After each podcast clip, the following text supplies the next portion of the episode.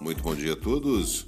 Quarta-feira, dia 6 de janeiro de 2021, estamos dando início ao Morning Call. Meu nome é Rodrigo Almeida e vamos de notícias. Bolsas mundiais. Os índices futuros americanos têm quedas nesta quarta-feira, com a possibilidade de democratas garantirem o controle tanto no Congresso quanto na presidência. As bolsas europeias têm, em sua maioria, altas.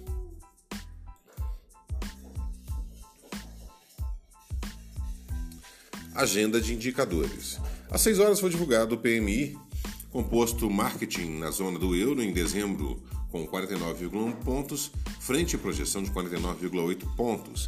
A medição veio superior àquela de novembro de 45,3 pontos. Qualquer valor acima de 50 pontos indica expansão abaixo, retração. Covid no Brasil. O consórcio de veículos de imprensa que sistematiza dados sobre o Covid coletados por secretarias estaduais de saúde no Brasil divulgou às 20 horas de segunda o avanço da pandemia em 24 horas no país. Política Nacional.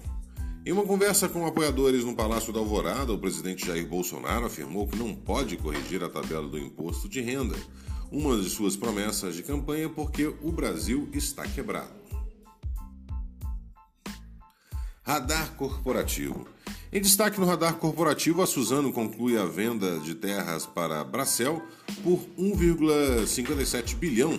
Já a Agência Nacional de Energia Elétrica disse na última terça-feira que cobrou explicações da Equatorial Energia, distribuidora responsável, pelo suprimento em Teresina.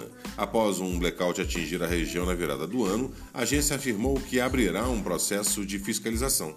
Essas foram as notícias do Morning Call. Muito obrigado pela audiência. Encontro todos vocês mais tarde. Tenham um excelente dia e até lá.